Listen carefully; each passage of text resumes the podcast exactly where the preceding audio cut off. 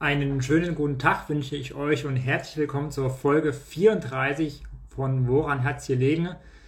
Diese Woche hat sich ja der Bundestag das erste Mal nach der Wahl zusammengesetzt und deswegen sitze ich heute mit Johannes auch wieder zusammen und diskutieren eben genau das, was der Bundestag so angestellt hat, beziehungsweise die MDBs. Und wir wollen wieder mal über Corona reden. Da steigen ja die Zahlen. Wir haben die Debatte um äh, Fußballnationalspieler Joshua Kimmich und genau darüber werde ich heute mit Johannes sprechen, den ich direkt mal dazu hole. Einladung ist. Genau, der Bundestag sieht nämlich ja ganz anders aus als ja vor der Wahl sozusagen. Ganz viele neue MDBs, äh, viele junge Gesichter und ein anderes Gesicht was für ein Timing. Ein anderes Gesicht, auch ein junges Gesicht, nicht im Bundestag, sondern hier beim Insta Live, ist der liebe Johannes. Glück auf, Johannes. Moin, Martin. Wie war deine Woche? Äh, gut, aber auch anstrengend. Ich habe ähm, einiges zu tun gehabt und äh, bin nach wie vor noch so ein bisschen da reinzufinden in den Berufsalltag und vor allem auch mit der Pendelei und ähm, ja, einfach Zeit für für meine Frau, aber auch Zeit für ähm, ja, andere Dinge, die man auch so privat tun möchte, das so ein bisschen auszutarieren, wie das so funktioniert. Genau, aber ansonsten äh, war meine Woche sehr gut. Freue mich jetzt auf, woran hat es gelegen, endlich mal wieder machen, zu machen. Ähm, wir haben, glaube ich, tatsächlich zwei Wochen oder drei Wochen sogar ausfallen lassen. Aus verschiedenen Gründen, Hochzeit, Urlaub, was auch immer. Ähm, aber jetzt sind wir tatsächlich wieder da und da freue ich mich. Und wie war denn deine Woche? Ja, und wir sind endlich mal wieder zu zweit. Also Gäste haben wir natürlich auch immer gern, aber Johannes, es ist immer wieder ein Vergnügen, mit dir quasi in trauter Zweisamkeit äh, das Insta Live zu machen. Ja, ich hatte ja die halbe Woche noch Urlaub gehabt. Das heißt, meine Arbeitswoche startete erst am Mittwoch. Und wenn man, ich war glaube ich zweieinhalb Wochen im Urlaub, wenn man so lange im Urlaub ist, dann sind halt sehr, sehr viele Mails, die sich so äh, die sich ansammeln und die, äh, die müssen abgearbeitet werden. Das war so ja ein Teil meiner Arbeitswoche diese Woche, dass man einfach die ganzen Mails beantwortet und zurückschreibt und bla bla bla. Ähm, und ja, die zweieinhalb Wochen durchgeht, was an Veranstaltungseinladungen auch in Berlin alles reingegangen ist, äh, muss man sich jetzt auch wieder anmelden, akkreditieren und sich drum kümmern. Ja. Also gerade bei den Veranstaltungen ist natürlich Vorfreude da, ansonsten ist natürlich immer so ein bisschen äh, ja, ätzend, die ganzen Mails zu beantworten, aber da muss man durch. Ähm, ansonsten war meine Woche aber ganz entspannt, muss ich sagen. Ähm, habe sogar wegen meines Urlaubs auch die Zeit gefunden, äh, die Bundestagssitzung am Dienstag, die konstituierend anzuschauen. Und dann bin ich direkt nämlich elegant übergeleitet, Johannes, äh, bei meiner Frage an dich. Woran hat es denn gelegen, dass die AfD gerade zu Beginn der neuen Legislatur sich schon wieder unfair behandelt fühlt von den anderen Fraktionen? Ja, das ist eine gute Frage, Martin. Also ich bin ja grundsätzlich der Meinung, die fühlen sich immer unfair behandelt. Äh, das hat jetzt nichts damit zu tun, ob jetzt das wieder noch alles neu anfängt oder nicht. Aber grundsätzlich ist es ja so, dass es tatsächlich einen Grund gab, jedenfalls für die AfD-Fraktion, sich jetzt aufzuregen und sich zu beschweren, dass es unfair wäre und dass es, man in keiner Demokratie leben würde. Und zwar ist der Punkt der, dass äh, jetzt ganz am Anfang der Legislaturperiode natürlich das Präsidium des Bundestags neu gewählt wird. Es ist normalerweise so, dass es einen Bundestagspräsidenten gibt oder Bundestagspräsidentin, wie in diesem Fall. Und äh, jede Fraktion darf dann einen Stellvertreter stellen, also einen Vizepräsidenten quasi. Und äh, das wird dann gewählt, ganz normal, wie halt demokratisch funktioniert. Das Problem bei der AfD ist allerdings der, dass äh, ja, also normalerweise ist es halt so äh, Gänge, gang und gäbe, dass die anderen Fraktionen auch die anderen von den, also die, die Präsidenten von den anderen mitwählt, jedenfalls meistens. Bei der AfD ist es aber eben nicht der Fall. Also die anderen Fraktionen haben den AfD-Kandidaten nicht mitgewählt. Ähm, und da fühlt sich die AfD ähm, mehr oder weniger zu Recht ja, unfair behandelt. Ähm, was ist denn da deine Meinung? Also kannst du das verstehen, dass, dass dann Leute sagen, nee, den will ich einfach aus Prinzip nicht, die AfD wähle ich nicht? Äh, oder sagst du, naja, eigentlich, wenn man ehrlich ist und wenn das gang und gäbe ist und äh, Konsens, dann müsste man auch eigentlich den AfD-Kandidaten ähm, wählen. Mhm. Ja, also zwei Dinge. Zum einen äh, sagst du ja richtig, das ist Konsens. Das heißt, das ist quasi ja also eine vertraglich nicht irgendwie festgelegte Regelung. Das heißt, ähm, es ist man ist als Fraktion nicht gezwungen, äh, den, den Vize-Bundestagspräsidentin oder Präsidenten der anderen Partei ähm, zu wählen. So, das heißt, deswegen ist es erstmal regelkonform auch andere Kandidaten, Kandidatinnen nicht zu wählen. So, das zum einen. Zum anderen ähm, habe ich ehrlich gesagt Verständnis dafür, weil man muss ja überlegen, was ist denn die Aufgabe äh, eines Bundestagsvizepräsidenten? Und das ist ja die, den Bundestagspräsidenten, der dann die Sitzungen leitet, zu vertreten, was relativ häufig vorkommt. Deswegen gibt es auch so viele Stellvertreter. So und äh, er leitet sozusagen dann die, die Bundestagssitzungen und sorgt dafür, dass die auch nicht nur inhaltlich gut ablaufen, sondern auch äh, von den Zwischentönen gut ablaufen. Das heißt, es gibt, also er kann quasi äh, Abgeordnete, die irgendwie dazwischen quetschen mit, mit, äh, mit Zwischenrufen, wie auch immer, kann er quasi ähm, auch sanktionieren. Da hat er gewisse Mittel zur Verfügung. Ja. So. Und äh, das Problem, was auch die anderen Parteien sehen, ist, wenn jetzt einer von der AfD äh, eben gerade eine entsprechende äh, Sitzung des Bundestags leitet, dass er dann, äh, ich nenne es mal rhetorische Ausfälle der AfD, ähm, eben nicht sanktioniert. Ähm, und dann hat es ganz praktische Auswirkungen auf so eine Debatte. Das ist das eine. Das andere ist natürlich, ähm, und ich, ja, genau, das sehe ich gerade hier auch in den Kommentaren, ist natürlich, dass die politische Ausrichtung der AfD und dort und da, wo die äh, Partei halt inhaltlich steht, nämlich äh, nicht nur ganz rechts im Plenum, sondern auch inhaltlich äh, ziemlich weit rechts. Und das ist für viele der anderen Parteien eben auch ein Grund, äh, egal bei welcher Wahl, die AfD quasi nicht zu unterstützen. So. Und deswegen kann ich das persönlich aus diesen beiden Gründen absolut nachvollziehen. Ähm, weil ähm, das geht dir natürlich ganz ähnlich. Ich glaube, wir haben beide relativ viel äh, Bundestagsdebatten der Vergangenheit angeschaut. Und äh, viele Mitglieder des Bundestags sagen auch, dass seit die AfD im Bundestag sitzt, sich einfach der Ton in den Debatten äh, stark verändert hat. Das ist übrigens auch ein Grund, weswegen die äh, FDP sagt, sie möchte nicht mehr direkt im Plenum neben der AfD sitzen, sondern äh, mit der CDU sozusagen die Plätze tauschen, weil eben aus der AfD-Fraktion permanent, und nicht immer hört man das im Fernsehen oder nicht immer kommt das vorne beim Bundestagspräsidenten an, permanent quasi ja so ein, so ein Grundrauschen ist, aber eher negativer Natur. Ähm, mhm. Und das wird so die Vermutung auch eben nicht unterbunden, wenn Bundesvize, äh, wenn Bundestagspräsident in Vertretung von Wichtigen da sitzt, der halt von der AfD ist. Ja, da kann ich direkt einhaken. Also das, das Verhalten der FDP dahingehend, dass sie nicht neben der AfD sitzen wollen, kann ich persönlich komplett verstehen. Ähm, ich würde, hatte, hätte auch keine Lust, direkt neben denen zu sitzen. Andererseits, irgendwer muss ja neben denen sitzen, das ist ja klar.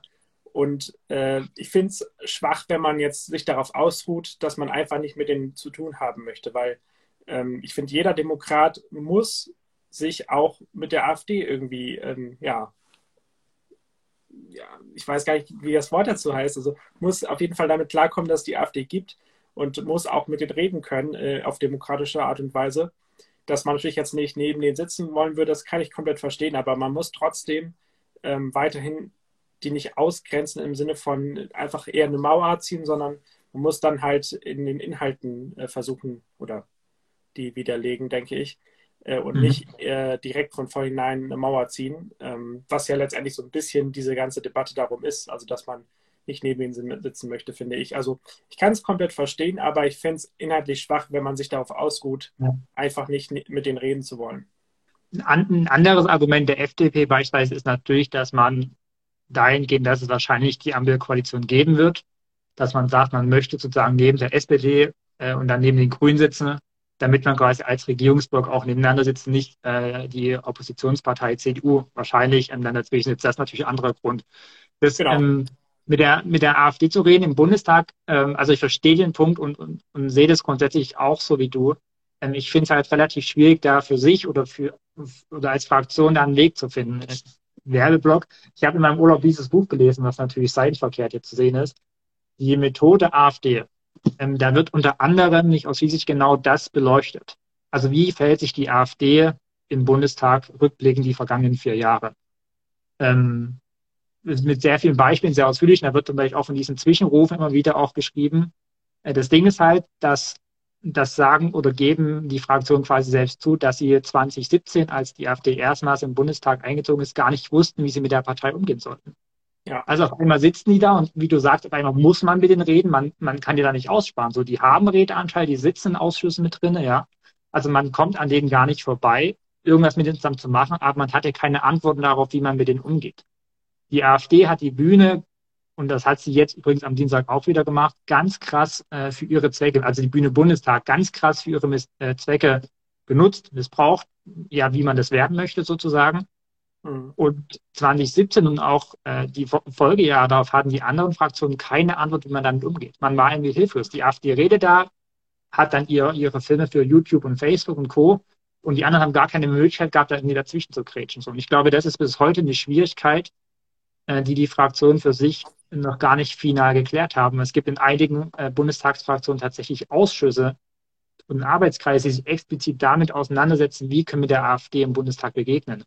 Ähm, und die sich dann auch quasi über die Fraktion hinaus austauschen, um quasi von dem Wissen der anderen zu profitieren. So man tut sich da irgendwie zusammen. Ähm, und trotzdem gibt es nicht den Weg oder wurde der Weg noch nicht gefunden, wie man mit der AfD reden kann. Deswegen finde ich, äh, gebe ich dir absolut recht, man muss mit der AfD umgehen, aber wie das genau aussehen soll tatsächlich, ähm, weiß ich nicht und wissen vor allem auch die Fraktion nicht so. Ne? Und das ist ja. wesentlich immer, als dass ich das nicht weiß. Ja, ich denke, eine Verteufelung generell der Menschen, die dort sitzen, ist einfach nicht gut. Also das sind ja einfach ganz normale Menschen. Also das, das kann man jetzt so nicht sagen, dass es irgendwie ganz schlimme Leute wären. Also ähm, die Meinungen sind schlimm, definitiv. Da, ich glaube, da sind wir beide einer Meinung. Ähm, aber trotzdem muss man ja auch den Menschen sehen und darf nicht äh, alle Menschen über einen Kamm scheren, ähm, auch nicht bei der AfD.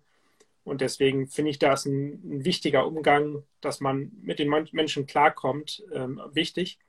Wenn man sich natürlich jetzt wie die AfD darüber beschwert, dass einfach auch teilweise sexistische Kommentare kommen gegen Frauen in der FDP-Fraktion, dann äh, finde ich das auch wirklich auch sehr schlimm und da muss man auch was gegen machen. Mhm. Aber vielleicht ist dann da eher ein Weg, ähm, den Ältestenrat zum Beispiel einzuschalten, wo ja auch wiederum einer von der AfD drin sitzt. Ähm, und das da vielleicht zu klären. Also ich glaube, ähm, man muss noch gucken, also ich meine, die AfD sitzt ja erstmal vier Jahre jetzt im Bundestag und die nächsten vier Jahre kommen jetzt, aber das ist, also das ist eine Entwicklung, dieser Prozess, wie man mit einer solchen Partei umgeht. Und deswegen ich, auch, ja. Aber ich, eben das passiert äh, oder ist größtenteils, würde ich behaupten, in den vergangenen vier Jahren eben nicht passiert. Also klar, genau. Inhalt, da wo man in Ausschüssen zusammensitzen muss, ist es natürlich geschehen, aber das, was AfDler quasi auch äh, sagen oder was sie vermissen, ist einfach so, so, ein, so was äh, Kollegiales, was andere Fraktionen im Bundestag eben haben. Da sieht man als SPD jemand von den Grünen und grüßt sich und redet kurz. Und das passiert, so wird es auch in dem Buch beschrieben und so kommen auch AfDler zu Wort, das passiert quasi gegenüber der AfD kaum. Also da, wo man nicht mit denen reden muss, in inhaltlichen Ausschüssen sozusagen, äh, gibt es da gar keine Kollegialität so. Und, äh, und, und, das ist irgendwie, also das vermissen auch die AfD, so, weil man sich irgendwie fremd fühlt. Ja, man sieht dann, äh, keine Ahnung, die 600 anderen Abgeordneten oder so, ähm, die lassen einen außen vor und links liegen und man ist quasi nur in seiner eigenen Fraktion so, und hat dann gar nicht so den überfraktionalen Austausch sozusagen, der ja das insgesamt auch spannend macht. So, ne? Ja, ja. Ja, ich glaube einfach, dass es tatsächlich nicht leicht ist und ich glaube, da gibt es kein äh, Patentrezept und ich will auch nicht sagen, dass ich weiß, wie es geht, so auf keinen Fall. Aber ich glaube, man muss auf jeden Fall offen bleiben. Also man kann nicht einfach sagen, ähm, ich rede einfach generell nicht mit denen. Das finde ich einfach zu lasch und zu, zu, zu leicht äh, und einfach auch, das finde ich tatsächlich unfair äh, wenn man sowas macht. Wenn jetzt, was wir eben besprochen haben, wenn man einen, einen Präsidenten nicht wählt, also Vizepräsidenten in dem Fall nicht wählt, das kann ich komplett verstehen und das finde ich auch nicht unfair, das ist halt Demokratie so. Mhm. Aber ähm, sich komplett gegen AfD und gegen vor allem gegen die Menschen zu wehren, das ist einfach ähm, zu leicht. Vor allem, ähm, vor allem auf dieser Ebene, glaube ich. Also wir haben jetzt schon mehrmals gesagt, man muss ja irgendwie in Ausschüssen zusammenarbeiten. Ja. Ähm, und es geht ja im Bundestag geht es ja um, den, um die Argumente, geht es um Sachdinge so. Und ich finde, da bin ich überzeugt, haben die anderen äh, Fraktionen die wesentlich besseren als die AfD, meine persönliche Meinung. Und davon sind die Leute natürlich auch überzeugt, logischerweise. Und dann finde ich es, ähm, wie du sagtest, auch äh, ja gar kein großes Problem, den Leuten inhaltlich zu streiten, weil man, wenn man überzeugt ist, man ist ihnen quasi inhaltlich überlegen. So. Das ist übrigens ja auch der Grund gewesen, also nicht die inhaltliche Überlegenheit, weswegen wir äh, mit Frau Kaiser auch gesprochen vor einigen Wochen, im, äh, quasi vor der Wahl, weil aus meiner Sicht, aus deiner Sicht, Johannes, äh, Journalismus davor eben keine Angst hat und nicht zurückschreckt. So. Und äh, da geht es genau. nicht darum, jemandem eine Bühne zu bieten, sondern das ist nicht, nicht die Aufgabe des Journalismus so. Und genauso ist es die Politik und die Aufgabe der Politik, vor allem im Bundestag und insgesamt in den Parlamenten eben eine inhaltliche Auseinandersetzung auch mit anderen Parteien dazu gehört. Das ist der Wählerwille, äh, auch die AfD. Ja. Ja, ich wollte noch kurz zu Bärbel Baas kommen. Das ist ja die Bundestagspräsidentin seit äh, Dienstag. Ähm, wir haben eben schon mal kurz telefoniert, Martin, und da hast du gesagt, du hast sie gar nicht wirklich gekannt. Ähm, ich habe auch den Eindruck, dass viele sich in den sozialen Medien darüber ja so ein bisschen chauffiert haben, dass sie, dass sie ja gar nicht bekannt ist und wieso auf einmal sie so. Ähm, und ich finde das spannend, weil ich habe sie schon relativ lange auf meinem Blickpunkt gehabt im Sinne von, dass sie vielleicht noch Karriere machen könnte in der SPD.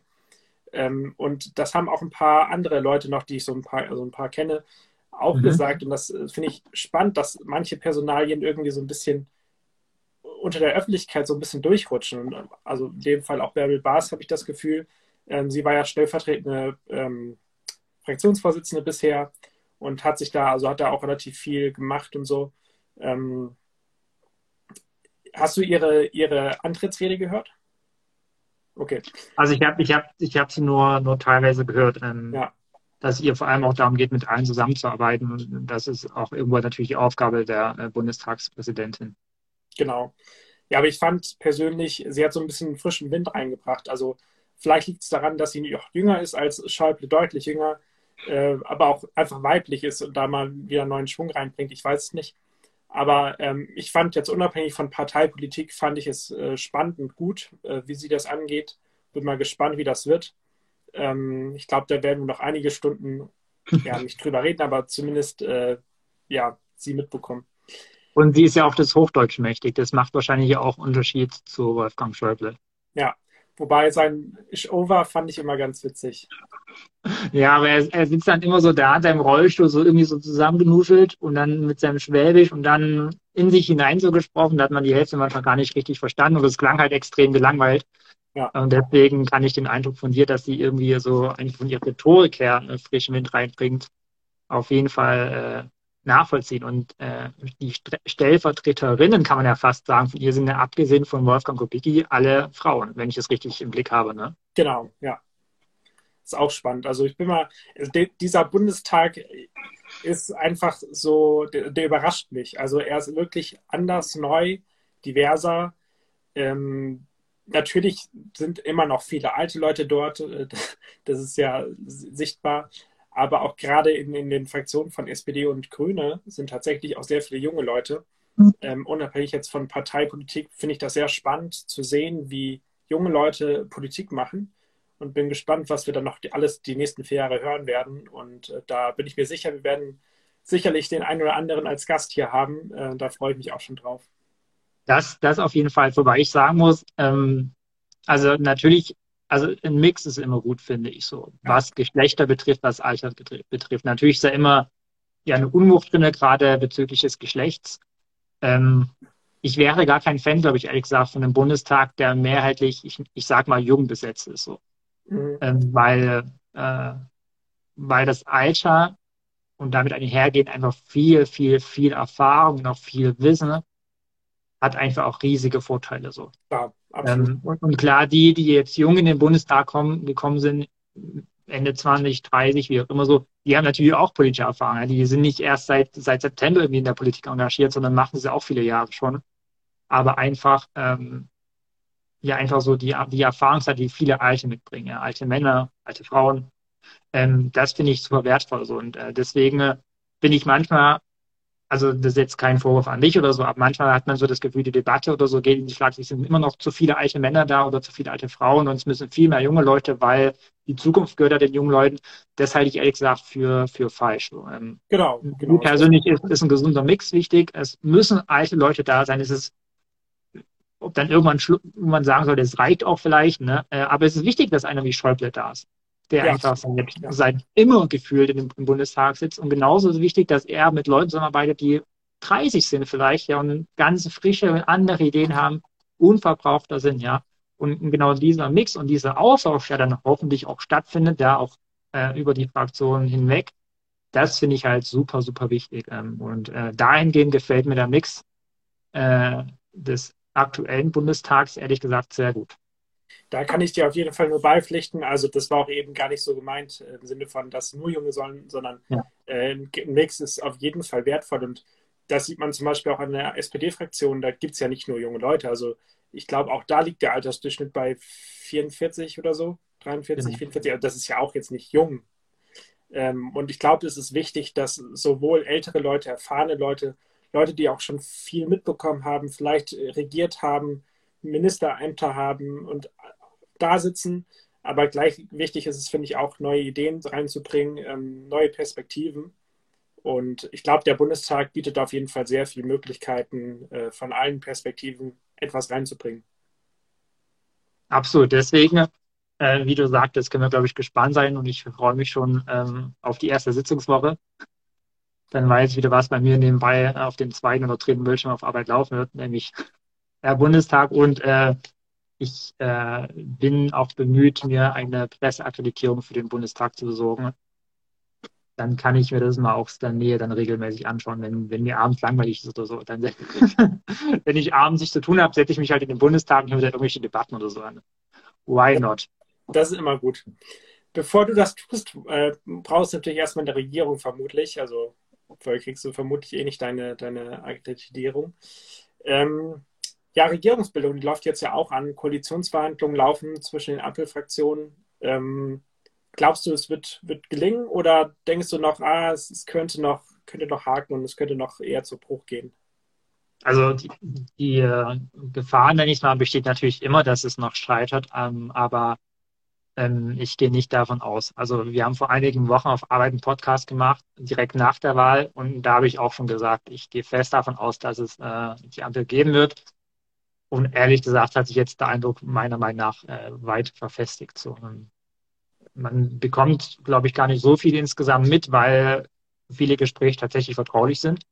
Ähm, ohne dass die Bildzeitung oder, andere Medien dann irgendwelche Internas quasi noch live aus der Sitzung oder so erfahren. Das ist, glaube ich, grundsätzlich ein gutes Zeichen. Ähm, und ich glaube auch, dass sich, äh, also dass sich die drei beteiligten Parteien äh, tatsächlich bewusst sind, äh, welche Verantwortung sie tragen und welche Chance sie auch haben. Sowohl für sich als Partei oder als Fraktion, aber vor allem eben auch für Deutschland. Äh, dass ja. sie ihre Ideen, die in die Zukunft gerichtet sind und äh, so Gott will, auch nicht nur für die nächsten vier Jahre ausgelegt sind, sondern langfristig quasi auch gedacht, äh, ja, äh, Klimapolitik, Digitalisierung und Co., ähm, das einfach umzusetzen. Das ist, glaube ich, eine große Chance. Dessen sind sich alle äh, beteiligten Fraktionen äh, auch, glaube ich, bewusst. Und deswegen bin ich da ziemlich optimistisch, dass das äh, weiter, also ich nenne es mal im Stillen, hinter den Kulissen vonstatten geht. Wobei hinter den Kulissen wird wahrscheinlich schon ziemlich gestritten und auch um Positionen mittlerweile gerungen. Äh, da bin ich mir auch ziemlich sicher. Ähm, aber insgesamt glaube ich, dass, äh, dass da nichts schiefgehen wird, sondern dass wir auch relativ zeitnah, äh, glaube ich, die Regierung stehen haben. Wobei ich erinnere mich, Johannes, dass du gesagt hast nach der Wahl auf meine Frage, ob die Neujahrsansprache Angela Merkel macht, dass du damals, glaube ich, ja gesagt. Äh, würdest du das immer noch so sehen oder, oder würdest du da so ein bisschen dich, dich von deiner eigenen Aussage distanzieren? Ja, ich, ich glaube, ich würde mich da revidieren. Ähm, damals sah es ja noch relativ hakelig aus, also auch vor allem mit der CDU, die wollte ja damals auch noch mitregieren und ich habe halt gedacht, dass sich das hinzieht, weil die CDU da weiter Druck macht und äh, einfach alles darauf schießt, dass die Ampel nicht zustande kommt. Aber irgendwann hat die CDU, also besser gesagt die Union ja auch tatsächlich zugegeben, dass es vermutlich nichts wird und hat sich damit äh, ja auch zufriedengestellt. Und seitdem ist ja der Ampelkurs eindeutig, die Ampel steht auf grün, ähm, sodass, ich, sodass ich denke, die Ampel kommt. Ähm, ich glaube, da führt jetzt auch kein Weg dran vorbei. Ähm, Natürlich wird es noch Stimmen geben, die dann das alles so ein bisschen wieder revidieren, sagen, ja, so sicher ist es noch gar nicht. Und vor allem, wenn es dann ums Personal geht, da ist man sich dann sicherlich auch streitig. Ähm, es gibt natürlich Finanzen, Klimaschutz, da gibt es noch Punkte, die wirklich noch abgeräumt werden müssen. Ähm, mhm. Ich glaube aber, dass es funktionieren kann und vielleicht, also meine Angst ist so ein bisschen, dass man Dinge so ein bisschen nach hinten schiebt und äh, vielleicht sagt, ja, in zwei Jahren drehen wir da mal drüber. Da habe ich ein bisschen Sorge, dass man das so ein bisschen äh, aufweicht, Dinge. Ähm, was ich auch schade fand, dass man jetzt wieder dieses, was wir vor vier Jahren hatten und vor acht Jahren auch schon mal, dass man einfach so viele Arbeitsgruppen hat. 22 Arbeitsgruppen bestehen, glaube ich, aus zwölf Leuten oder so, meine ich, ähm, die jetzt zwei Wochen lang die Chance haben, die Zukunft Deutschlands zu bestimmen, im Grunde so ein bisschen. Und ich finde es schade, dass man das auf diese, diese 22 Arbeitsgruppen ähm, ja, überträgt. Also, dass man im Grunde Altes, was, was wir hatten, äh, einfach genauso macht und dass man nicht vielleicht auf neue Ideen kommt, wie man das zusammenlösen kann. Ich habe keinen Vorschlag. Aber äh, ich, ich finde es so ein bisschen schade, dass man so diesen, diesen Weg geht, den man immer hatte und wo es immer dann Schwierigkeiten gab und äh, diese Formalisierung besser gesagt, dass man äh, alles genau festschreiben will also man sagt ja diesen großen Satz, bevor nicht alles fest ist, ist gar nichts fest. Und das finde ich halt schade, wo ich so denke, mhm. Wieso muss denn alles immer, also wieso muss alles immer festgemacht werden, bevor dann alles steht so? Also wieso kann man nicht mal, ja, ich weiß auch nicht, ich habe mir, glaube ich, selbst gerade widersprochen, ist mir gerade aufgefallen. Aber in, im Sinne von, ich hoffe einfach, dass es gut geht und dass äh, ja, Veränderung irgendwie möglich ist, wie auch immer die aussieht. Ähm, Genau, eigentlich wollte ich was anderes sagen, das habe ich jetzt vergessen. Aber genau. Ja, wobei ich, wobei ich sagen muss, also äh, klar, wenn, wenn jemand eine andere Idee hätte, so, also mir würde jetzt auch nichts einfallen, ist natürlich immer spannend, sagen muss, der Vorteil von dieser, von diesen 22 Arbeitsgruppen sozusagen ist natürlich, äh, dass ich dann tatsächlich äh, Fachexpertise in diesen Gruppen quasi habe. Also ich habe, ich weiß nicht, wie jetzt jede einzelne Gruppe besetzt ist, ich habe ich glaube, ich habe das bei Milo Rosentritt äh, gesehen von der FDP, wie da quasi das, die Arbeitsgruppe auswärtig ist, ich weiß nicht, wie die richtig heißt im, im Fachterminus, äh, quasi die von der FDP da zusammengesetzt ist und da sind und auch von den Grünen und äh, natürlich auch von der SPD. Da sind halt schon wirklich viele Experten, Expertinnen genau. schließlich für diesen Fachbereich drin. Also von daher ähm, ich stelle mir das in der Organisation als schwierig vor, so, ne? aber grundsätzlich finde ich die Idee dann gut, dass man sagt, man hat dann wirklich äh, in diesen zwölf Leute oder so in den Gruppen, die halt wirklich eine Fachexpertise haben und dann auch die Vorgabe natürlich vom Wahlprogramm, ja, Vorgabe vom, vom Vorsitz der Partei, ähm, aber einfach mit einer Fachexpertise da auch Dinge regeln können. Äh, also mir persönlich würde halt nichts oder keine Alternative einfallen, die irgendwie sinnvoller ist. Ja. Ähm, weil ich glaube, bei den meisten Alternativen, die es noch so gäbe, würde halt eben diese Fachexpertise aufgeweicht werden. Das fände ich persönlich nicht gut. Wenngleich man natürlich auch sagen muss, äh, und das hat was mit dem, was du vorhin gesagt hast, mit so einer Zufriedenheit und mal gucken, was am Ende auch rauskommt. Der Koalitionsvertrag ist immer ein Kompromissvertrag irgendwo. Ja. Da gibt es, ich habe jetzt schon irgendwie Stimmen gelesen, ja, Klimaschutz äh, aufgeweicht oder Ziele aufgeweicht und da was und da wieder. Kann man bewerten, wie man möchte. So ist jetzt an der Stelle gar nicht dran, solange er, wie gesagt, noch nicht steht, sondern nur äh, äh so Verlautbarungen vielleicht zu hören sind oder Gerüchte. Aber grundsätzlich ist es natürlich ein Kompromissvertrag. Und wir haben ja die Situation, dass sich äh, gerade die Positionen von FDP im Vergleich zu den beiden anderen Parteien schon teilweise heftig unterscheiden. Oder besser gesagt, vielleicht gar nicht unbedingt die Position unbedingt, sondern das Ziel, wie ich irgendwo hinkomme, der Weg, wie ich irgendwo hinkomme. So. Klimaschutz ist das Ziel natürlich klar. Ähm, aber de der Weg dann ist halt maximal unterschiedlich. Da einen Kompromiss zu finden, macht am Ende wahrscheinlich keine der Seiten glücklich und vielleicht auch nicht die, die irgendwie viel mehr Klimaschutz in dem Fall zum Beispiel sind. So, ne? Ja. Ähm, aber damit muss man, glaube ich, einfach leben. So, das liegt in der Natur der Sache, dass dann vielleicht am Ende gar keiner 100% zufrieden ist. Aber damit muss man leben. Das ist irgendwo auch Demokratie. So haben wir gewählt. Schlussendlich haben wir so die Wahl getroffen, äh, dass mehrere Parteien sich zusammensetzen müssen. Ähm, deswegen finde ich es aber nicht minder spannend, ehrlich gesagt. Ja, und wir hatten ja eben schon mal angesprochen, auch, dass äh, ja sehr viel Vertraulichkeit da ist zwischen den Gesprächen, dass wir ja gar nicht viel mitbekommen. Eine Sache haben wir diese Woche aber sehr erstaunlich mitbekommen und das ist die neue Corona-Politik der Ampelregierung, vermutlich dann ja.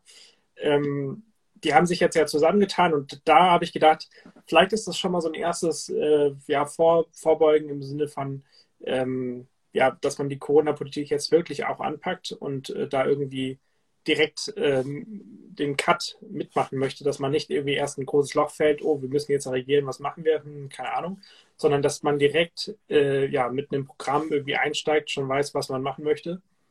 Ähm, ich habe das natürlich mir angeguckt, aber jetzt auch nicht alles im Detail. Es geht ja letztendlich darum, dass die ähm, nationale Tragweite von der, der Corona-Pandemie äh, quasi aufgelöst wird im Bundestag. Also dass die, das Wort fällt mir jetzt nicht mehr ein. Äh, auf jeden Fall soll das dann aufgelöst werden, diese, diese Notverordnung, und äh, es soll quasi zur Einzelordnung kommen, ähm, sodass man jetzt nicht mehr dieses, diese Notverordnung hat. Ähm, aber zum Beispiel Maske tragen, das soll zumindest bis März 2022, glaube ich, beibehalten werden und auch andere Maßnahmen sollen weiter möglich sein, wenngleich auch nicht äh, unbedingt machbar sein sollen. Mhm. Ähm, fand fandst du es auch spannend, dass die sich jetzt schon jetzt zusammengetan haben, obwohl die Regierung ja noch gar nicht im Amt ist und, und das irgendwie erklärt haben, obwohl sie ja noch eigentlich keine legitimierte Macht haben, das zu sagen? Ja, das also, also genau, äh, was ein Punkt vorher noch, der damit reinspielt, ähm, ist natürlich, du hast vorhin von einem Loch gesprochen, äh, de facto gibt es es, glaube ich, so seit spätestens seit der Wahl, seitdem dann noch klar ist, dass es mit der CDU nichts wird, habe ich jedenfalls den Eindruck und Spahn, dass er irgendwie auch schon so, so indirekt verlautbart, dass das Ding irgendwie durch ist so.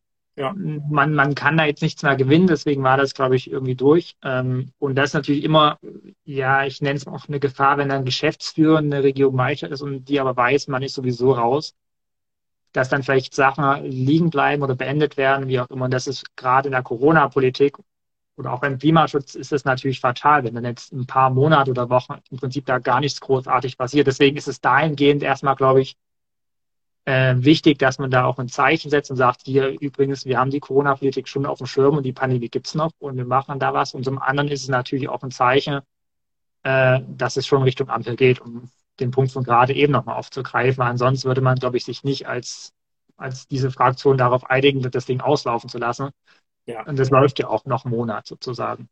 Ähm, und du hast schon gesagt, und obgleich soll ja auch weiterhin quasi von, von, von den Ländern her die Möglichkeit bestehen, Maskenpflichten was weiter durchzusetzen. Ähm, dass, ja, dass die Notlage nicht mehr so herrscht, ist, glaube ich, auch erstmal klar. Und das hat gerade auch die FDP klar und deutlich gesagt, dass, es, äh, dass sie das beenden wollen, dass das auch im Wahlkampf, glaube ich, ein wichtiger Punkt war. Und ich persönlich sehe es auch äh, nicht mehr als notwendig an. Habe ich ehrlich gesagt schon bei der letzten Verlängerung nicht gesehen. Ich glaube, das haben wir auch hier an der Stelle gesprochen, Johannes. Ähm, deswegen finde ich das irgendwie auch ein logischer Schritt, äh, wenn gleich natürlich dann die Ampel, sobald sie steht, sich schon Gedanken machen muss, wie man insgesamt mit der Pandemie weiterverfährt. Weil die Pandemie wird natürlich noch da sein. Die wird nicht im November weg sein. Ganz im Gegenteil, die Zahlen steigen wieder. Ähm, nur man braucht, glaube ich, jetzt anderes Handwerkszeug das, ja. was jetzt ausläuft, das, was im vergangenen anderthalb Jahren mit Unterbrechungen, wenn nämlich keine Corona-Welle war, gemacht wurde, war absolut notwendig und ich glaube auch im Großen und Ganzen das Richtige, was man gemacht hat.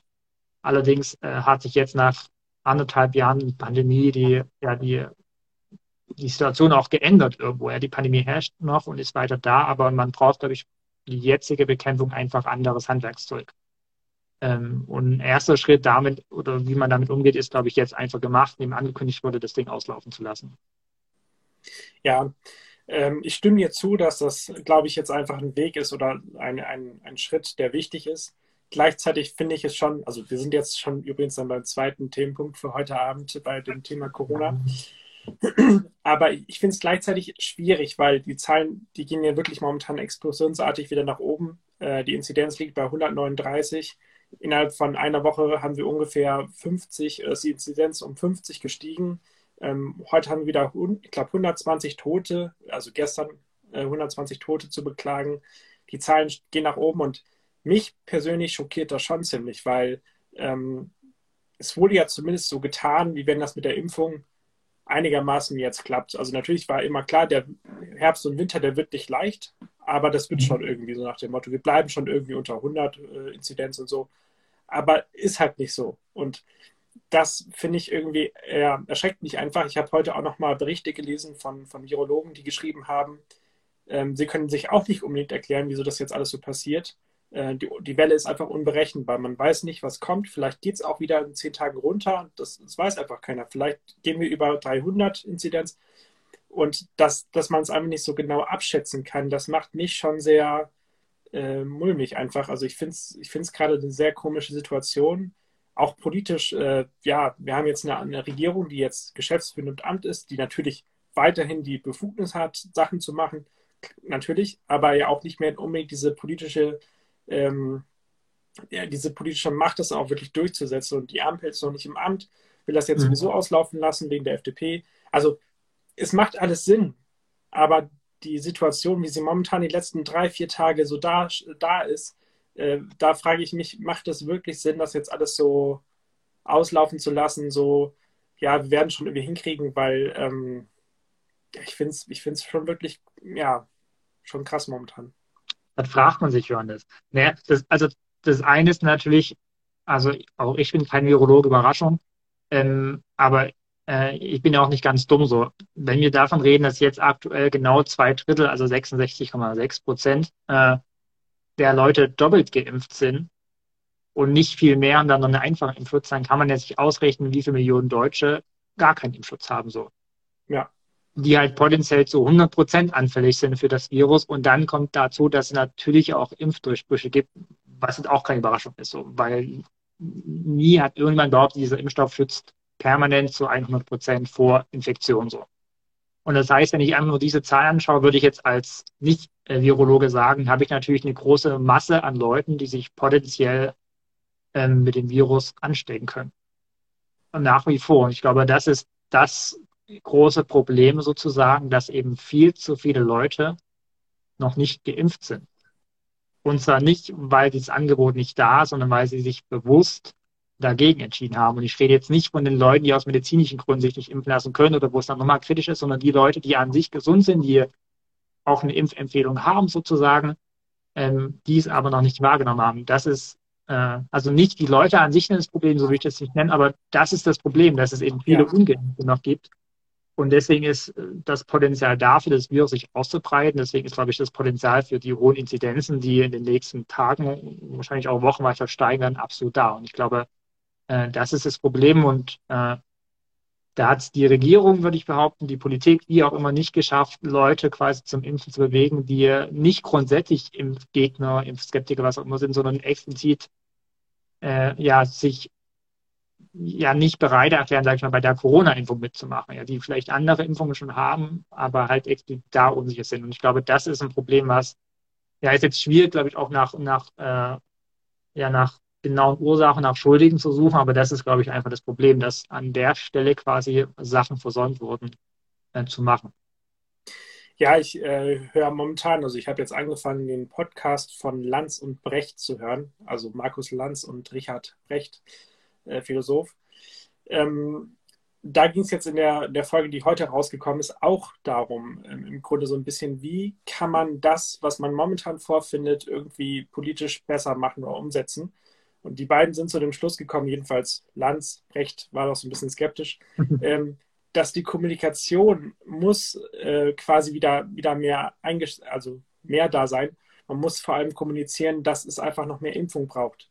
Weil es gab irgendwann mal diesen Punkt, da wurde so ein bisschen jedenfalls von der Politik auch gesagt, ja, die, die Impfungen, die steigen, es ist alles gut, wir sind auf einem guten Weg und so. Aber es ging irgendwann nicht mehr groß weiter. Also natürlich, die Zahl der Impfungen steigt, keine Frage. Jeden Tag werden Menschen geimpft, aber mhm. es ist einfach noch zu wenig. Und damit dafür, dass wir jetzt einfach ein entspanntes Leben haben können.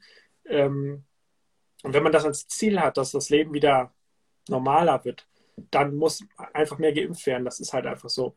Und das zu kommunizieren, auch von oberster Ebene, also von Merkel und Co., das ist laut, laut Lanz zumindest gerade nicht da. Und da vielleicht auch mal einzugestehen, wir haben immer gedacht, wir kriegen das irgendwie hin, aber wir müssen uns entschuldigen, es war halt einfach nicht so. Und Leute, bitte geht impfen. Dieser Aufruf kommt halt einfach nicht. Also mhm. Merkel könnte ja auch in die Bundespressekonferenz gehen und oder vielleicht wird es sogar helfen, einfach mal auf den Marktplatz irgendwo zu gehen, äh, die, die Medien anzukündigen, dass sie auch da sind und so und das einfach mal zu sagen. Ähm, geschieht halt einfach nicht. Ich bin mir also ich, ich gebe dir da absolut recht. So, ne? Ich bin mir manchmal nicht sicher, wenn wir jetzt so die Causa Joshua Kimmich anschauen. Äh, ja, war ja jetzt auch großes Thema, muss man, glaube ich, nicht im Detail insgesamt wiederholen. Zeigt sich ja, oder er hat ja ein falsches Verständnis sozusagen von Langzeitfolgen. Also das ist ja einer seiner Beweggründe, sich nicht impfen zu lassen, weil er sagt, er will erstmal abwarten, was passiert und setzt eigentlich auf, einen, auf so einen Totimpfstoff. Ähm, so kurz zusammengefasst, ne? Ja. Und da, also wenn ich so das verfolge, frage ich mich, okay, das ist ja de facto einfach falsch. Ähm, müssen wir jetzt auch nicht ordentlich Detail so klären, ja. Äh, es gibt ja keine Langzeitfolgen, die erst nach zwei, drei Jahren urplötzlich auftauchen oder so, ähm, sondern der Körper baut ja diese, diesen Impfstoff, diesen mRNAs, wie auch immer, nach zwei, drei, vier Wochen ab und dann ist er einfach verschwunden. Danach kann gar nichts mehr passieren.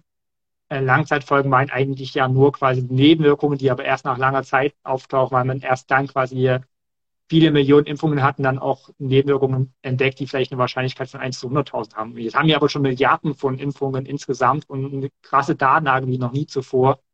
Deswegen ist das ja de facto ausgeschlossen. Also das Argument von ihm ist kein Argument, ist einfach falsch. Das Ding ist halt, jetzt frage ich mich, A, ist Kimmich ja kein dummer Mensch.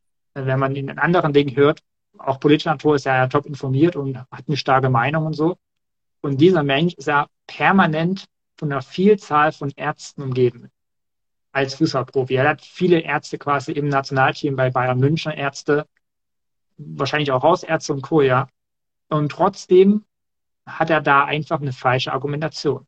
Ja. ja. So, und dann frage ich mich, wie muss denn die, äh, wie muss denn die Regierung, die Politik, wer auch immer denn kommunizieren, damit es tatsächlich ankommt? Weil das, was äh, Kimmich denkt, denken ja viele offensichtlich oder sind der Meinung, wir warten mal noch, mal gucken, was in zwei Jahren oder in einem Jahr oder in einem halben Jahr passiert mit dem Impfstoff. Ähm, das ist ja keine Ausnahme, sondern da steht ja exemplarisch für viele andere Menschen, die nicht geimpft sind, obwohl das für mich irgendwie klar ist. So. Also für mich ist es keine Überraschung, dass das Ding, also der Stoff nach ein paar Wochen abgebaut wird. Für mich ist keine Überraschung, wie quasi, was Nebenwirkungen sind oder sowas. Ne? Ähm, ja. Aber wenn einer wie Joshua Kimmich äh, dieser Meinung ist, und das ist jetzt keiner, der irgendwie hinterm Mond wohnt, dann frage ich mich so, wie muss ich denn kommunizieren, dass ich auch, also wenn ich nicht mal diese Leute offensichtlich erreiche, wie erreiche ich denn die Leute, die dann viel weniger informiert sind, sich viel weniger informieren als Kimmich beispielsweise? Das ist, ich finde es eine echt schwierige Frage. Absolut. Und da, ich glaube, wir kommen immer wieder an diesen Punkt. Ich glaube, das haben wir bestimmt jede dritte, vierte Folge, dass wir sagen, mhm. Kommunikation ist einfach so wichtig. Man muss kommunizieren nicht durch Fernsehen, also nicht nur durch Fernsehen und, und Medien, so die man so kennt, sondern man muss vor Ort sein, man muss dorthin gehen, wo die Menschen sind, man muss die Menschen dort treffen, wo sie sind. Und anscheinend sind sie eben nicht, dass sie alle Tagesschau gucken, dass sie sich Zeitungen lesen, darüber aufklären und selber so ein bisschen informieren, sondern die Leute sind vielleicht woanders, die das äh, sehr kritisch mhm. sehen. Wobei, äh, ja, Kimmich sicherlich auch Zeitung liest und so äh, und Tagesschau guckt. Aber ich, ich glaube, diese ganze Diskussion, die wir jetzt erlebt haben, hat vielleicht den Vorteil, dass genau dieses, ja, dieses Argument, was einfach nicht stimmt, jetzt so ein bisschen aufgeräumt wurde. Und ich glaube, vielleicht war es gut, dass diese, dass diese ähm, Argumente, also dass diese Diskussion gerade aufkam, auch wenn Kimmich mir tatsächlich sehr leid tut, weil äh, er wurde ja tatsächlich sehr niedergemacht. Und welcher Druck jetzt auf ihm lastet, ob er jetzt sich impfen lässt oder nicht, das finde ich einfach nicht richtig. Aber ich glaube, es war vielleicht mal gut, ein Beispiel quasi zu haben und anhand daran zu erkennen, was jetzt richtig ist und was nicht. Ähm, gleichzeitig muss man natürlich auch sagen, es ist ja in Ordnung, Zweifel zu haben. Das muss man ja auch klar sagen. Äh, allerdings, ja, Unwahrheiten sind einfach falsch. Ja, also die, die ganze Debatte um, um Kimmich, das ist, das ist quasi, was jetzt auch an, an, an Shitstorm kommt, das ist natürlich Bullshit so. Ja. Also die Debatte wird einfach super krass aufgepauscht an seiner Person so. Das Ding ist halt, klar, er ist eine Person des öffentlichen Lebens, hat sich zu dem Thema geäußert und war ein, das war einfach argumentativ falsch. So, Punkt das wäre es. Dann stellt man das richtig und dann sollte sich das eigentlich gehabt haben und dann sollte man denken, ah, vielleicht denken ja mehrere Leute so. Und dann sind wir in dieser Kommunikationsschiene, was natürlich passiert, dass er ist kein Vorbild mehr und wie kann es das sein, dass er quasi äh, Geld sammelt für, für Impfkampagnen auch in Afrika oder so für die, für die Forschung und das ist alles Bullshit so. Also da tut man ihm, glaube ich, auch Unrecht. Zumal er sich aus freien Stücken auch gegen die Impfung entscheiden kann. Also die Debatte geht bei ihm, glaube ich, einfach in maximal verkehrte Richtung. So, er kann auch sagen, ich will mich nicht impfen lassen. Und das ähm, ist gut, das ist ein Recht, das müssen wir, vor allem das muss die Gesellschaft akzeptieren, weil sie es nicht angeht. in dem Fall halt kann man darauf hinweisen, dass es natürlich einfach argumentativ Blödsinn war, um das mal ganz salopp zu sagen, was er da von sich gegeben hat. Ja, aber ansonsten geht diese Debatte eben genau in eine falsche Richtung. Dass man ihn jetzt so als Sündenbock ausmacht, der er gar nicht ist, sondern es betrifft viele Menschen so. Es gibt eine Studie der Uni Göttingen zum Beispiel, die jetzt äh, festgestellt hat, dass wohl die Hälfte aller Ungeimpften aus politischen Gründen ähm, sich nicht impfen lässt. Das sind zwei Dinge, die man daraus lernen. Zum einen, äh, wie kann man denen politisch begegnen, damit sie sich eben äh, dann doch impfen lassen, sozusagen. Das sind ja nicht alle verquerte Querdenker sozusagen.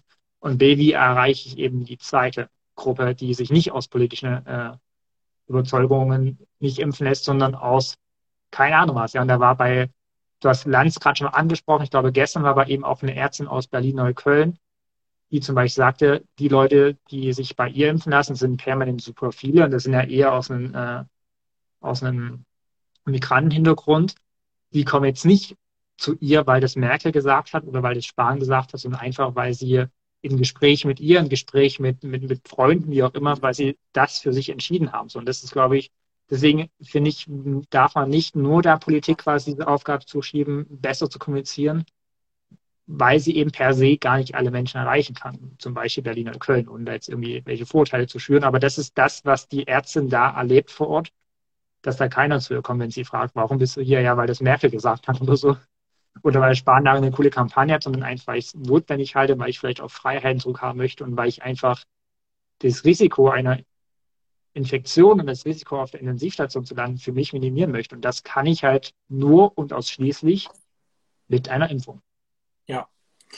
Ja, um noch kurz zur Kimmich-Debatte zu kommen. Ähm, ich habe mir da auch einfach Gedanken drüber gemacht und ich hab, bin so ein bisschen zu dem Schluss gekommen, dass die Freiheit des Einzelnen und dementsprechend natürlich auch Kimmichs Freiheit immer größer wiegt als irgendwelche ja, Vorbilderrollen, die man haben könnte oder irgendwelche, ja, solche, solche, solche Anliegen halt, dass die Freiheit eines Einzelnen immer größer wiegt und äh, dementsprechend kann man es auch niemandem irgendwie verdenken, dass er sich nicht impfen lässt ähm, wenn es ist einfach eine persönliche Scheid äh, Entscheidung. Und mhm. wir wollen ja auch keine Impfpflicht. Also das, das ist ja auch einfach so. Ähm, natürlich bauen wir Druck auf mit 2G, 3G und Co. Ähm, Finde ich persönlich teilweise richtig, teilweise nicht. Ähm, aber ich glaube, wir müssen einfach mehr aufklären. Also das, wie gesagt, das hast du ja gerade gesagt, nicht nur die Politik muss aufklären, kommunizieren, sondern eben auch ähm, ja, Ärzte, was sie ja auch schon tun. Ähm, aber vielleicht muss man auch einfach sagen, jeder muss in seinem Freundeskreis mal fünf Leute ansprechen, so. Ja. Wenn man noch nicht weiß, ob die geimpft sind, so. Und wenn die sagen, nee, möchte ich nicht, dann ist es ja auch in Ordnung, man. Dann muss man halt auch dran, dran äh, sagen, okay, das akzeptiere ich. Absolut, das muss ja gar nicht in einer aufdringlichen Art und Weise stattfinden, so, ne? Genau. Ähm, aber dass man einfach dieses Thema nicht ausspart und einfach wenn man das Gefühl hat, man hat ein Mehr an Wissen, sage ich mal, und das auch fundiert ist und äh, ein seriöses Wissen, würde ich mal bezeichnen, ja, mhm. dass man dann damit auch nicht nur den Berg hält. Und wenn man eben, ja, genau, dann ist es, glaube ich, äh, läuft es vor allem auf einer persönlichen Ebene, aber nur das ist leider nichts, was die Politik äh, per se irgendwie äh, eher bestimmen kann oder regulieren kann, sondern das äh, muss von der Zivilgesellschaft tatsächlich vom Einzelnen ausgehen. Ja. Ähm, wie du sagtest, so, das ist natürlich äh, das Ideale, würde ich behaupten. Äh, dass wenn jeder sich in seinem eigenen bekannten Freundeskreis umschaut und schaut und guckt, wie schaut es da aus und äh, wo kann ich auch vielleicht Gespräche führen und einfach äh, Unsicherheiten abbauen oder äh, und vor allem, was wichtig ist, auch Gespräche mit Ärzten so, weil die haben definitiv diese Fachexpertise und können einen beraten und, und sind auch dafür offen, das ist deren Aufgabe und ich glaube, aber dazu muss ich halt den Schritt machen und zu meinem Arzt gehen oder zu meiner Ärztin und nicht zu Hause bleiben. Das ist übrigens auch wichtig im Hinblick auf die, auf die Booster-Impfung, die ja, glaube ich, ich weiß gar nicht, 1,8 Millionen, knapp 2 Millionen Dosen bereits in Deutschland verimpft wurden, oder nur besser gesagt. Mhm. Äh, das sehe ich tatsächlich als Versäumnis der Politik, dass man das gar nicht irgendwie mitgeteilt bekommt. Ja. Also wenn ich jetzt sage, ich will die Booster-Impfung haben, dann weiß ich, vielleicht wird empfohlen nach sechs Monaten nach der Zweitimpfung, dann kann ich abschätzen, jetzt gehe ich vielleicht, dann müsste ich zum Arzt gehen, muss meinen Hausarzt fragen, wie sieht's denn aus, kann man da was machen, so. Das war bei der ersten Zweitimpfung halt maximal anders und ne, dass dann, dass sich die Stadt bei angemeldet hat, übrigens, wir haben Impfangebot und überall Werbung waren, keine Ahnung. Äh, ich glaube, das geht jetzt ganz ein Stück unter, dass die Drittimpfung, also der, die Boosterimpfung sozusagen, dass die angeboten werden, dass da sind genug Dosen da in Deutschland. Die Leute müssen nur hingehen. Und vor allem die alten Leute, die Anfang des Jahres geimpft sind, bei denen sind diese sechs Monate vorbei. Das heißt, die brauchen eigentlich diese Auffrischungsimpfung, weil die sind natürlich auch die Gefährdeten, ja. Genau. Also ich würde behaupten, ich bin körperlich an sich gesund, ich brauche nicht direkt die Boosterimpfung, aber die Leute, die halt, ähm, die als Risikogruppe sind, deren Zweitimpfung schon eine ganze Weile her ist mittlerweile, die brauchen dann die Boosterimpfung. Und, und da passiert aber, so ist meine Wahrnehmung, von Seiten der Politik gar nichts, dass man sagt, übrigens hier gibt es jetzt auch, könnt ihr machen so, sondern das läuft irgendwie so unter der Hand. Und das ist tatsächlich ein Ding, was, glaube ich, auch äh, spätestens die Ampel, aber eigentlich schon jetzt irgendwie quasi offen kommuniziert werden muss, dass die Impfungen da sind, dass sie nach wie vor kostenlos sind, dass da auch wie bei der ersten, zweiten Impfung de facto äh, keinerlei Gefahr besteht und dass sie aber echt effektiv ist. Und das zeigen zum Beispiel viele Studien aus Israel, die ja schon einen Großteil der Bevölkerung quasi auch drittgeimpft haben. Ja, definitiv, da stimme ich dir zu, dass, dass da einfach mehr getan werden muss. Und es gibt ja auch Virologen, die, die sagen, also Strick zum Beispiel, der eigentlich relativ kritisch äh, gegen die deutsche Corona-Politik ist, aber der sagt, Deutschland geht sehr schlecht in den Herbst und Winter, hat er heute nochmal gesagt. Und wenn man das dann mit der dritten Impfung mit einbezieht, dann kommt man, glaube ich, wirklich zu dem Urteil. Ich meine, wo wir jetzt stehen, heute, ähm, ich glaube, das ist so ein bisschen Weckruf, wie es vielleicht noch Weihnachten sein könnte. Also es muss was getan werden. Ich glaube, jeder kann persönlich einfach weiterhin Abstand halten, Maske tragen, Hygiene ein, also Hände waschen und Co. Ich glaube, wir dürfen nicht nachlässig werden. Ich habe das äh, gestern kommentiert für Pro, äh, habe das hier auch in meiner Story drin und ähm, ich glaube, es ist einfach wichtig, weiterhin Abstand zu halten, alles mitzumachen. Ähm, vor allem die Kinder sind momentan ja diejenigen, die tatsächlich äh, ungeschützt sind durch keine Impfung, was ja auch in Ordnung ist. Also medizinisch ist es ja einfach gerade noch nicht empfohlen, die zu impfen. Ähm, natürlich sterben die jetzt vermutlich nicht direkt, aber auch Kinder können das haben und können auch Langzeitfolgen haben. Nicht, nicht so viel wie, wie Erwachsene und Ältere ja. vor allem. Aber trotzdem, das muss ja einfach nicht sein. Und deswegen würde ich sagen, Vorsicht walten lassen weiterhin und ich bin mir sicher, äh, das wird alles wieder besser, aber halt eben nur nicht jetzt. Das ist wichtig. Äh, und noch ein, ein Schlusssatz. Wenn wir uns nämlich alle impfen lassen oder wieder mehr, dann sparen wir uns, glaube ich, ganz viele ganz unangenehme Diskussionen, die, die glaube ich, keiner führen möchte. Äh, so wie zum Beispiel Israel, das, äh, in Israel, in Österreich, dass man sagt, ab einer gewissen Hospitalisierung quasi oder Belegung der Intensivbetten mit Corona-Patienten gibt es einen Lockdown für Ungeimpfte zum Beispiel. Ich glaube, das ist eine Diskussion, die, die keiner in Deutschland führen möchte, ehrlich gesagt, weil die, glaube ich, echt kompliziert ist zu führen. Und denen kann man quasi einfach zuvorkommen, wie du sagtest, wenn man, wenn man sich impfen lässt. Ja, so. genau. Also es gibt Argumente für die Impfung, aus meiner Sicht wesentlich mehr als keine Impfung anzunehmen. Ähm, letztendlich muss es jeder selber wissen, das haben wir auch schon ganz oft gesagt. Äh, wir sind jetzt auch nicht die Werbekasper für die Bundesregierung. Mhm. Aber letztendlich ist es, glaube ich, einfach wertvoll, sich impfen zu lassen. Dazu ein Amen, Johannes. Abschließende Frage. Was erwartet uns in der kommenden Woche, Johannes? Das fragt man sich immer. Ich sage immer so, da fragt man sich, ja, da fragt man sich immer, ist so.